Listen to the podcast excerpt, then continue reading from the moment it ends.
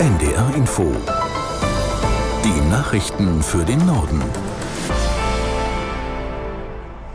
Um 12 Uhr mit Astrid Fietz. Russland hat den Angriff der USA und Großbritanniens auf Stellungen der Houthi-Rebellen scharf kritisiert. Als Reaktion beantragte Moskau eine Dringlichkeitssitzung des UN-Sicherheitsrates in New York.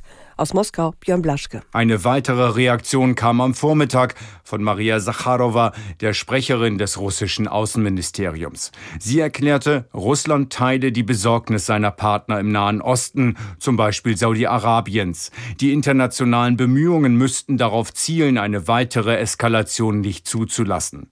In Richtung USA und Großbritannien wurde sie scharf. Wörtlich sagte sie, wir gehen davon aus, dass dieses Abenteuer von den Kräften einer illegalen Koalition eine unmittelbare Gefahr für globalen Frieden und Sicherheit darstellt. Deshalb auch habe Russland die Sitzung des UN-Sicherheitsrates erbeten. Vor dem werde Russland Einschätzungen dieser gesetzeswidrigen Aktion zur Sprache bringen. Die Bundesregierung versucht, den Konflikt mit den Landwirten zu entschärfen. Nach den Fraktionschefs der Ampelparteien hat auch Finanzminister Lindner angekündigt, mit den Bauern zu sprechen. Aus Berlin Oliver Neuroth. Finanzminister Lindner plant nach Angaben seines Ministeriums einen Auftritt bei der Abschlusskundgebung der Bauern am Montag vor dem Brandenburger Tor in Berlin. Er hält die Blockadeaktion der Bauern für unverhältnismäßig, die Kürzungen bei den Subventionen für Agrardiesel dagegen für angebracht. Aus Sicht der wirtschaftspolitischen Sprecherin Klöckner geht die Agrarpolitik der Ampelregierung an der Lebenswirklichkeit der Bauern vorbei. Nach ihren Worten kämpfen die Landwirte nicht für eine bessere Work-Life-Balance, sondern gegen eine Steuererhöhung, die sie überproportional belaste, so Klöckner im ZDF. Landwirtschaftsminister Özdemir sagt, den Bauern gehe es gar nicht primär um die Dieselsubventionen.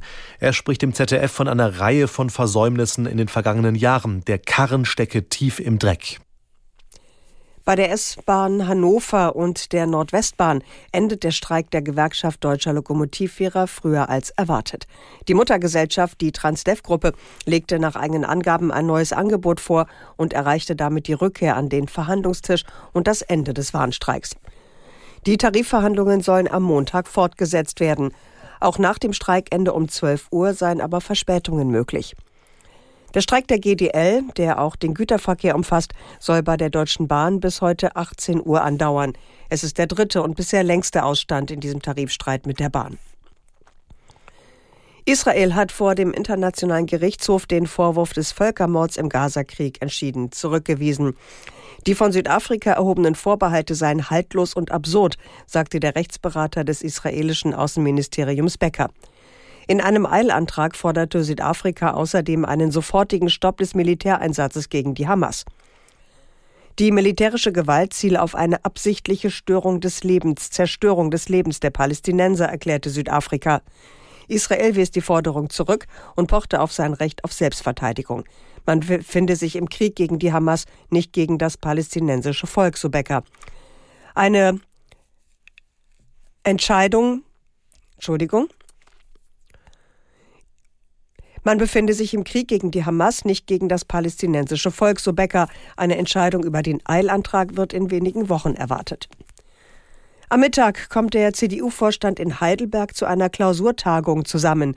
Die Parteispitze will den Entwurf für das neue Grundsatzprogramm beschließen und sich auf das Wahljahr 2024 einstimmen. Aus Berlin Eva Ellermann. Aus Sicht der CDU ist die Ampelkoalition am Ende. Die Partei sieht sich bereit, wieder Regierungsverantwortung zu übernehmen.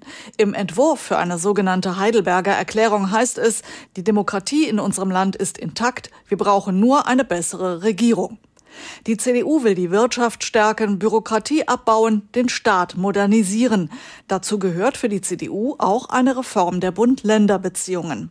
Es finden sich bekannte Positionen wie die Rückkehr zur Atomkraft, das uneingeschränkte Festhalten an der Schuldenbremse, die Idee eines verpflichtenden Dienstjahres für junge Leute oder die Forderung nach Asylverfahren in sicheren Drittstaaten. Das Heizungsgesetz und das Bürgergeld will die CDU wieder abschaffen.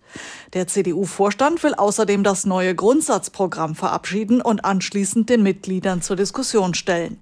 Das waren die Nachrichten.